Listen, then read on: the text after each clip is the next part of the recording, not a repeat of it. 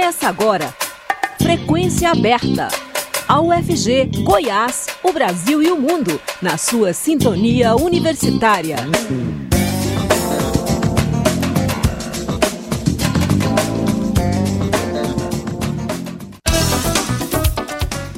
Olá, boa tarde. Pontualmente 5 horas, começa agora o Frequência Aberta.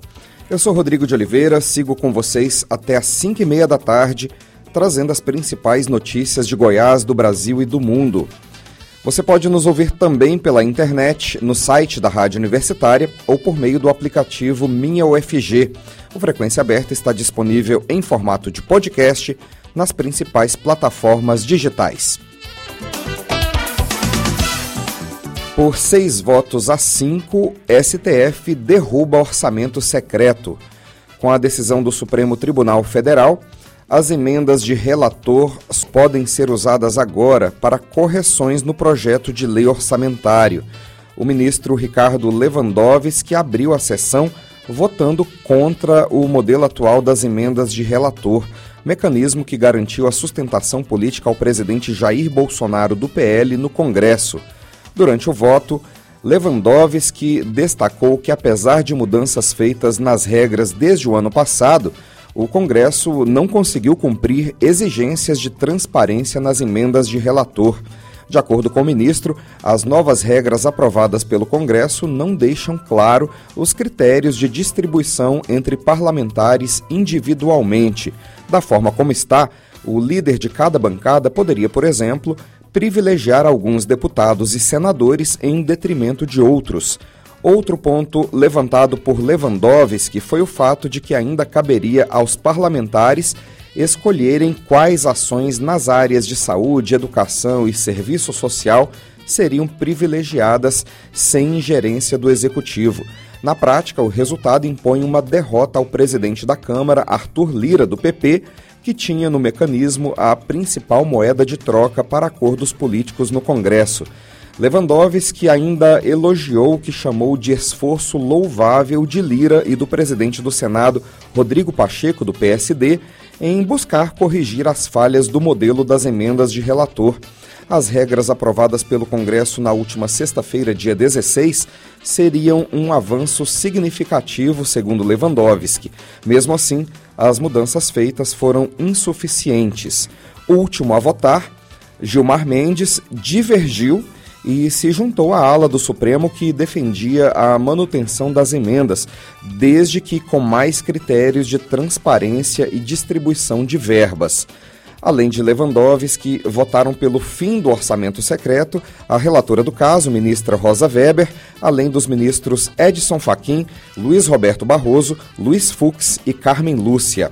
Em voto proferido na quarta-feira da semana passada, Rosa Weber afirmou que o modelo das emendas de relator, como estava posto, violava princípios da transparência e do acesso à informação, além de ser usado para atender a interesses paroquiais de parlamentares sem critérios técnicos.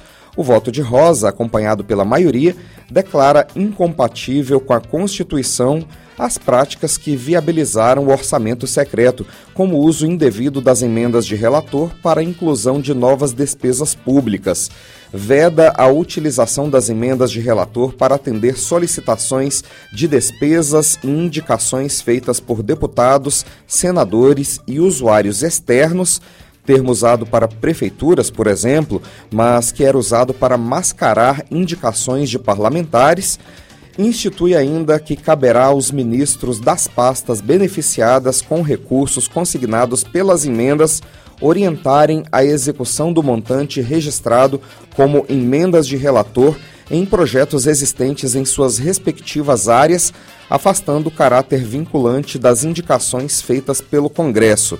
Além disso, todas as unidades orçamentárias e órgãos da administração pública devem publicar dados referentes a serviços, obras e compras realizadas com verbas do orçamento secreto em até 90 dias. Rosa Weber ainda fixou a seguinte tese: as emendas de relator passam a ser destinadas exclusivamente à correção de erros e omissões, vedada a sua utilização indevida para o fim de criação de novas despesas ou de ampliação das programações previstas no projeto de lei orçamentária anual. É, com a decisão do Supremo, o orçamento secreto pode ser redistribuído perdão, ainda neste ano. A, de, a derrubada das. Oh, meu Deus, perdão. A derrubada das emendas de relator pelo Supremo pode ter consequências imediatas para o orçamento já de 2022. Dependendo da interpretação dada aos votos dos ministros, o restante das emendas de relator que ainda não foram empenhadas neste ano não poderão mais ser pagas. O mesmo deve ocorrer com a verba prevista em emenda de relator no orçamento de 2023. Há, porém, uma expectativa de que o Congresso possa ainda contra-atacar. Uma estratégia seria lançar medidas para tentar manter as emendas de relator, como, por exemplo, uma proposta para constitucionalizar as emendas, mas ainda não houve manifestação a esse respeito. A decisão pegou de surpresa alguns parlamentares nesta segunda-feira. O presidente da Câmara, Arthur Lira, mudou sua agenda e foi se reunir com o presidente do Senado, Rodrigo Pacheco na manhã desta segunda-feira. É fato que a decisão terá uma reação em cadeia no xadrez da política nacional.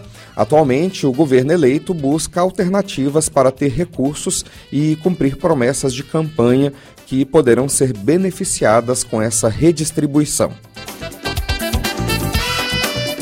É, o mandato de Luiz Inácio Lula da Silva do PT ainda não começou. Mas o Supremo Tribunal Federal já mostrou que a maioria dos ministros está disposta a garantir a governabilidade. Em menos de 24 horas, foram tomadas duas decisões que facilitam o início da nova gestão petista no Palácio do Planalto. Se a relação do Supremo com Jair Bolsonaro era de guerra, a expectativa é que reine a paz entre os ministros e Luiz Inácio Lula da Silva. Na noite de domingo, Gilmar Mendes autorizou que o pagamento do Bolsa Família seja contabilizado fora do teto de gastos. Assim, o Supremo garantiu que Lula possa cumprir uma das principais promessas de campanha, que era manter o benefício em 600 reais. Nesta segunda-feira, o plenário decidiu por maioria derrubar o orçamento secreto. As duas decisões dão poder a Lula e enfraquecem o presidente da Câmara, Arthur Lira as tentativas de negociação da transição com Lira haviam estagnado. Agora, o parlamentar perdeu essa importante moeda de troca, né, a exigência de manter o orçamento secreto para garantir o pagamento do Bolsa Família. Resta agora a Lula tentar convencer Lira a viabilizar outra promessa de campanha, o reajuste do salário mínimo em patamares superiores ao da inflação. Em troca, o presidente da Câmara deve continuar exigindo que seus aliados comandem ministérios importantes, como, por exemplo, o da saúde. Nesse setor, o Supremo tem pouca margem para interferir nas negociações. São 5 horas e 9 minutos agora. O futuro ministro da Fazenda, Fernando Haddad, afirmou nesta segunda-feira que a negociação do governo eleito com o Congresso Nacional pela aprovação da PEC da transição continua, apesar da decisão do STF de que o Bolsa Família pode ficar fora do teto de gastos. Segundo Haddad, a decisão tomada pelo ministro Gilmar Mendes neste domingo traz conforto para os beneficiários do programa de transferência de renda, em meio a desentendimentos no Congresso. O ministro do Supremo decidiu que a manutenção do Auxílio Brasil no próximo ano pode ocorrer pela abertura de crédito extraordinário e que essas despesas não se incluem nos limites do teto de gastos. Lembrando que o Auxílio Brasil, a partir de janeiro, volta a se chamar Bolsa Família.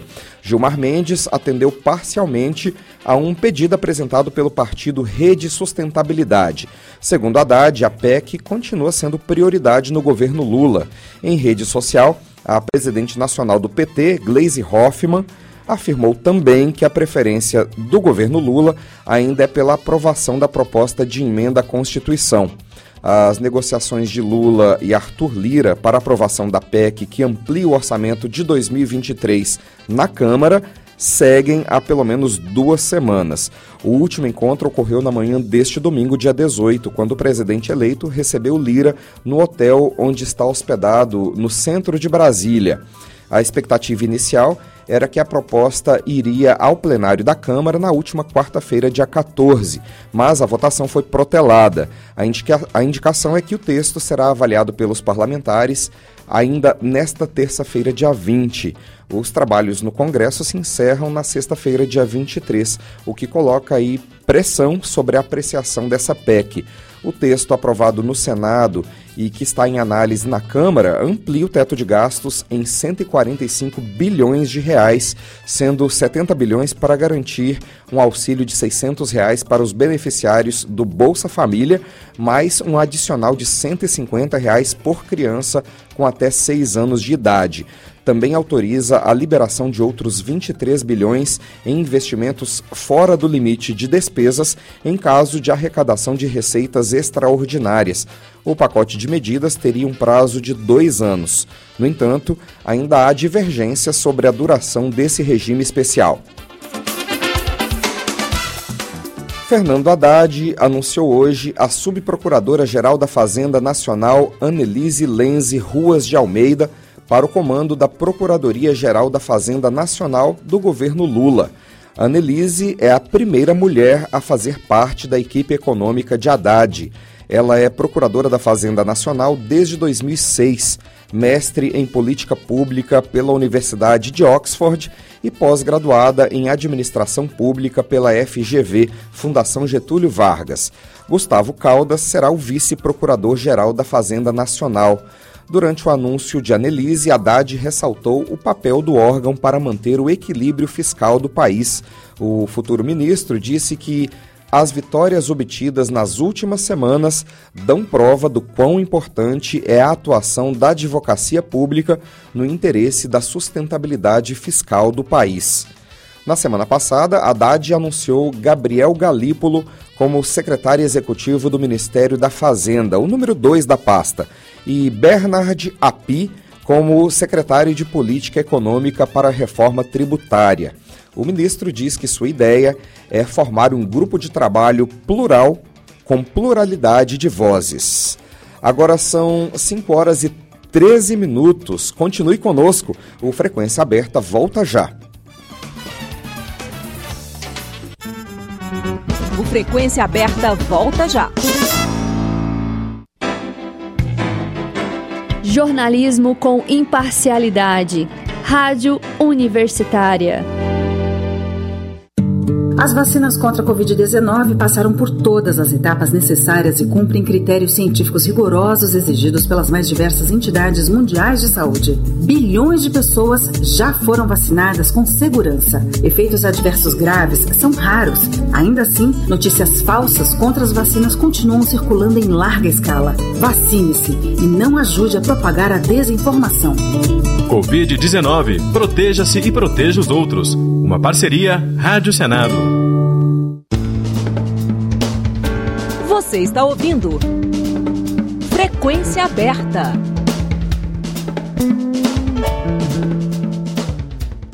A Argentina é tricampeã mundial de futebol.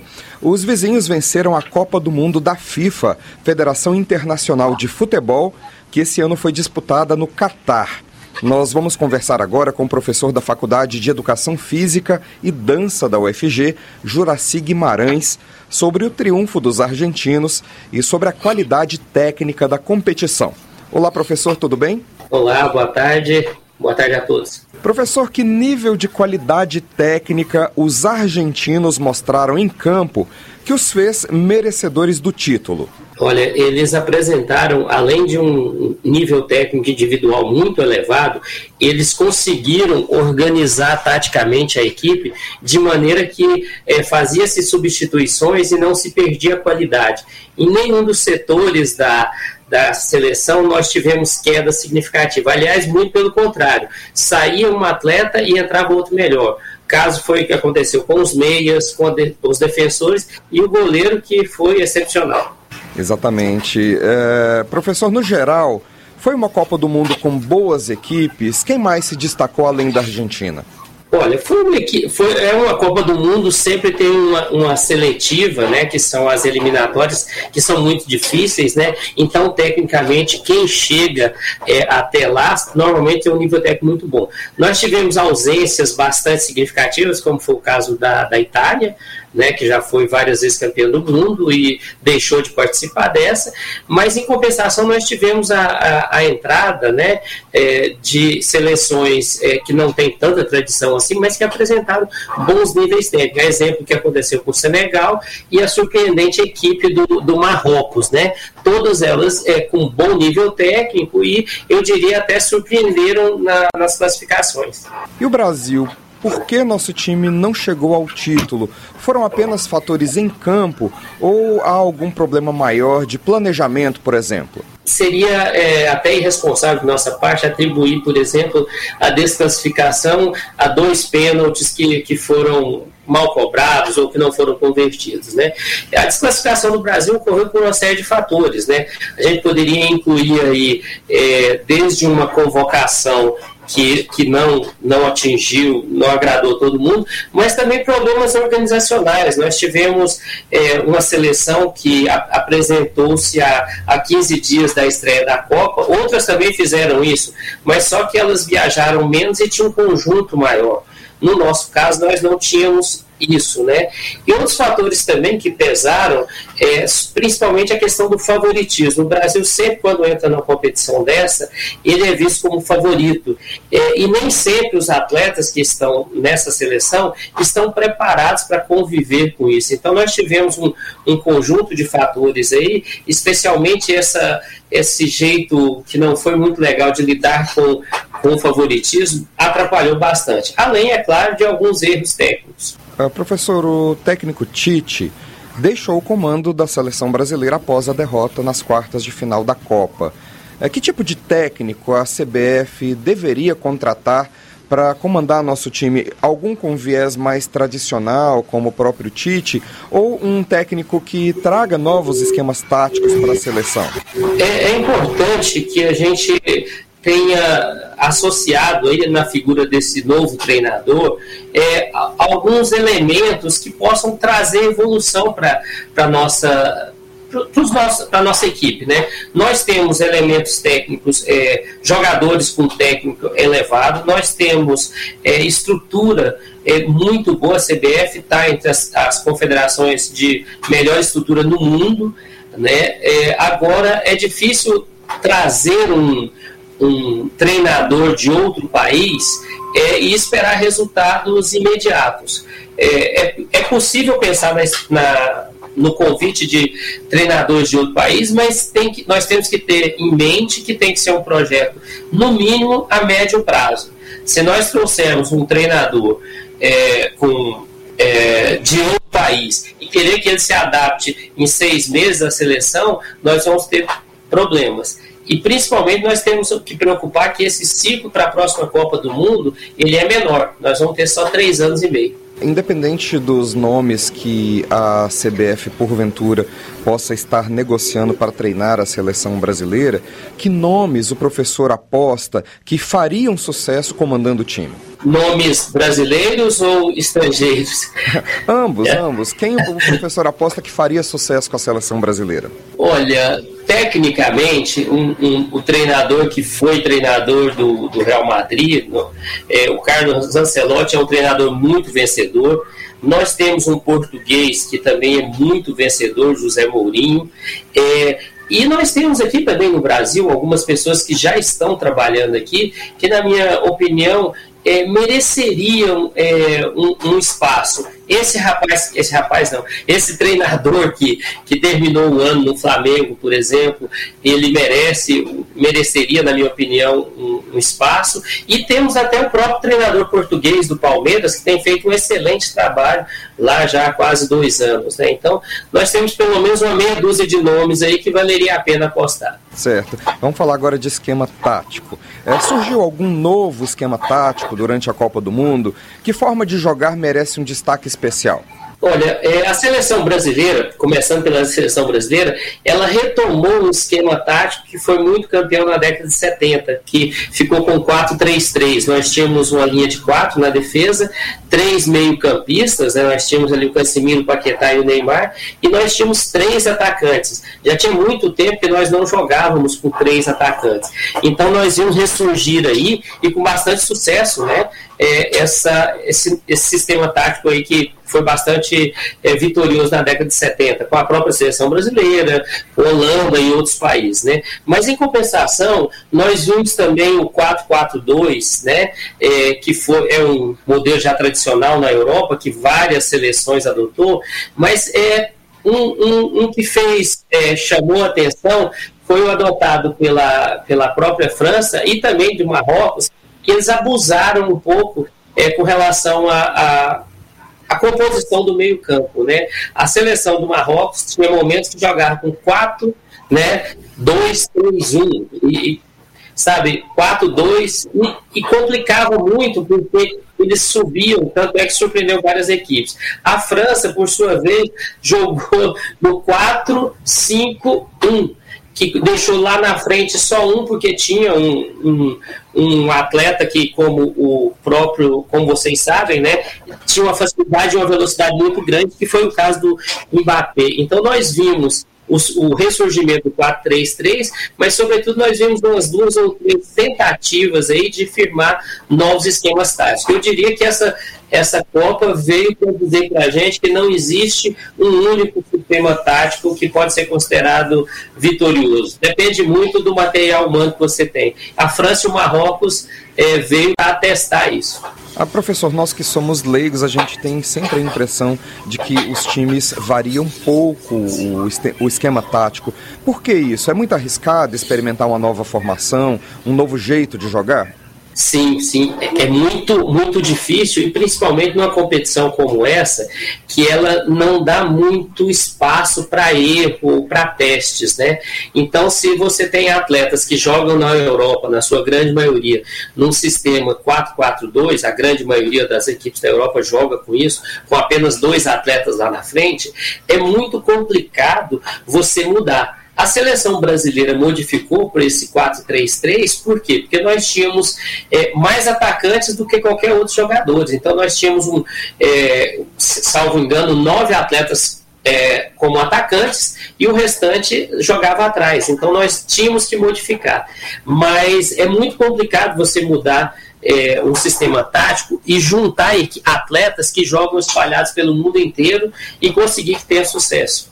Agora, professor, a Copa do Mundo movimenta bastante o mercado da bola, né? Os jogadores usam a competição como vitrine para melhorarem seus contratos, ajustarem valores. Dos craques mais conhecidos, como o Neymar, o Messi, o próprio Mbappé, que o senhor citou agora há pouco, o Cristiano Ronaldo, quem saiu ganhando e quem saiu perdendo durante a competição da FIFA? Olha, é, normalmente as quatro equipes né, que, que chegam entre as melhores têm seus jogadores valorizados, mesmo que não se, não se faça, é, mesmo que eles não tenham projeção e tudo, como é o exemplo da equipe do Marrocos. É, os, os mais vitoriosos, os mais que com certeza vão é, vamos dizer assim, ter, ter, maiores lucros, são os atletas da equipe do Marrocos, que, embora já joguem em grandes centros, na Premier League, na, na Itália e até mesmo na própria Alemanha, nós temos atletas do Marrocos que jogam na segunda divisão né, do, da, da Itália, que jogavam, com certeza eles vão ter é, progressões bastante significativas. Agora, falando dos grandes craques, é, nós não devemos ter muitas modificações em termos de valorização. É claro que o Messi vai estar. Vai tá sobrevalorizado né, em função do, do, resultado, mas jogadores como Mbappé, Neymar, Rafinha, é, o próprio o próprio Pombo lá, o Richarlison, uhum. e esses jogadores, eles têm umas trajetórias nos clubes que já garantem para eles uma certa estabilidade. É, e se como eles não fizeram uma, uma Copa do Mundo ruim, vamos dizer assim, não teve nenhum que saiu abaixo da média. Foram desclassificados porque, enfim, nem todos podiam ganhar, né? Mas, assim, o, maior, os maiores é, ganhadores, na minha opinião, são os da equipe é, do Marrocos, né? E, claro, o Messi e alguns outros menos valorizados ainda da equipe da, da Argentina. Agora, para a gente finalizar nosso bate-papo, vamos falar sobre a próxima Copa do Mundo está longe, será realizada somente em 2026 lá nos Estados Unidos, no Canadá e no México. Mas ao invés dos 32 eh, países que disputaram a Copa do Mundo do Catar, a próxima, em 2026, terá 48 países. Isso significa que a fórmula de grupos deve mudar um pouco, né? O que pode refletir também na fase do mata-mata. Os grandes times podem ficar ameaçados e a gente pode esperar por mais times com pouca tradição ou ao menos sem títulos mundiais, como o Marrocos e a Croácia, por exemplo, chegando entre os finalistas? Olha, é, eu acredito. É, bom, primeiro, assim, entre os finalistas, assim, na, na Copa do Mundo ou é, entre os oito melhores? É porque, assim, a gente considera a Copa do Mundo como eliminatórias, né? E essa fase que todo mundo participa já é a fase final, que a gente uhum. começa com as oitavas, quartas e semi e tal. Mas, assim, é, respondendo de, de, uma maneira objetiva, eu não acredito que nós vamos ter é, significativas modificações entre os oito primeiros. Agora, nós com certeza vamos ter o ingresso de várias seleções, eu diria que, que novatas, né? E de, de outros continentes, por exemplo. É, na, do lado da América, que nós devemos ter com certeza é, três equipes, Canadá, Estados Unidos e México, que são sedes, né? Então, essas já estão garantidas. E mais as, as as seleções costumeiramente vão. Na América do Sul, a gente deve mudar pouca coisa em relação às quatro vagas e a quinta que vai para a repescagem, né? Mas a Europa deve ser a grande beneficiada com o ingresso de mais quatro, se não me engano, mais, e a África também, que deve ter mais vagas, né? Última... Mas com certeza vamos ter muita, muita novidade. Certo, a última Copa realizada nos Estados Unidos foi vencida pelo Brasil, né? É, será que a gente vai ter tanta sorte assim em 2026? Olha, eu acredito que sim. A seleção brasileira, né, se não perder como é que eu vou dizer assim, se não perder o trabalho de organização que foi feito por essa comissão técnica do Tite, que pode não ter sido vitoriosa, mas ela contribuiu muito para a sistematização de várias coisas, de observação, é, de acompanhamento de atletas, então isso também tem que ser valorizado. Sem contar, é claro que nós, assim, sempre achamos ruim não ser campeão, né? Mas, assim, salvo engano, nós ficamos em quinto ou sexto lugar, né? Porque nós perdemos na, na prorrogação, no pênalti, né? Então outras equipes foram desclassificadas sem ir para a prorrogação, então ainda não, não tem clareza se foi quinto ou sexto lugar. Isso, considerando o mundo inteiro, é uma classificação muito boa, né? Pena que a gente não valorize. Mas então eu acredito que sim, eu acredito que é, nós temos é, chances concretas de, de ganhar é, a próxima Copa mas até pela reação da França, né, que foi a vice-campeã, é, o mundo do futebol parece não valorizar nem o vice-campeonato. Apenas o título importa ali no final das contas. Os, os franceses é estão arrasados, né? consolados ali pelo presidente, o Macron. É, nós conversamos com o professor da Faculdade de Educação Física e Dança da UFG, Juraci Guimarães, especialista em futebol, sobre a Copa do Mundo de Futebol, que terminou nesse domingo no Catar, com vitória da Argentina sobre a França. Professor, muito obrigado por falar aos ouvintes da Rádio Universitária da UFG. Obrigado pela oportunidade e que venha 2026. Muito obrigado. São agora 5 horas e 29 minutos. O Frequência Aberta vai ficando por aqui. Produção do Departamento de Jornalismo da Rádio Universitária, com Jorge Barbosa e Tiago Damaso na técnica. Lembrando que em 2022 a Rádio Universitária completa 60 anos difundindo música de qualidade e jornalismo independente. A todos uma boa tarde, muito obrigado pela audiência. A Universitária apresentou Frequência Aberta. Notícias da UFG, de Goiás, do Brasil e do mundo nos 870 AM.